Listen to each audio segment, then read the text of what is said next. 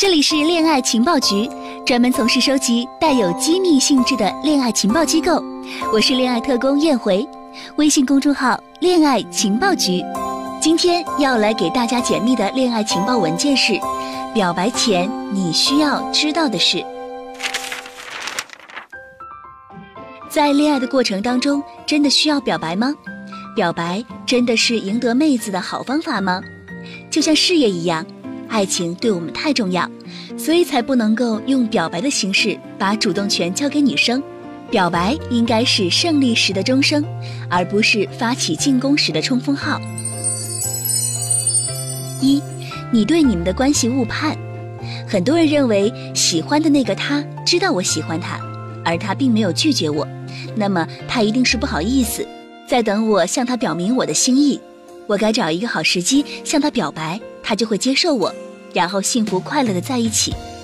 如果你也这样想，请自觉面壁五分钟。你喜欢他和他有什么关系？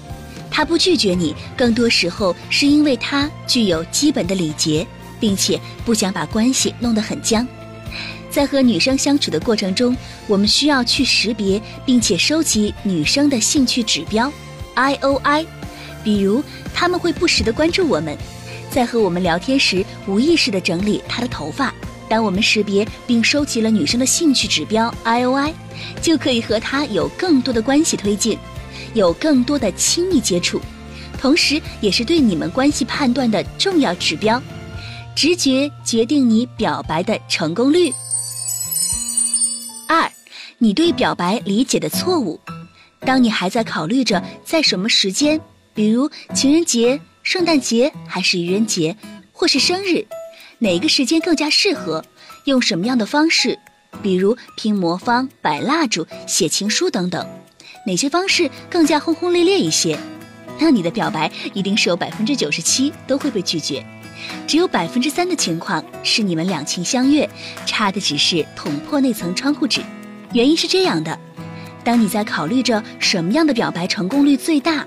一定就意味着你不确定他是否喜欢你，你一定没有在表白之前和他牵手、拥抱、接吻，甚至更加亲密的举动。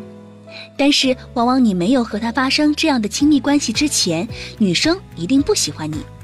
如果一个不喜欢你的女生在你表白后就能喜欢你，那我们还等什么？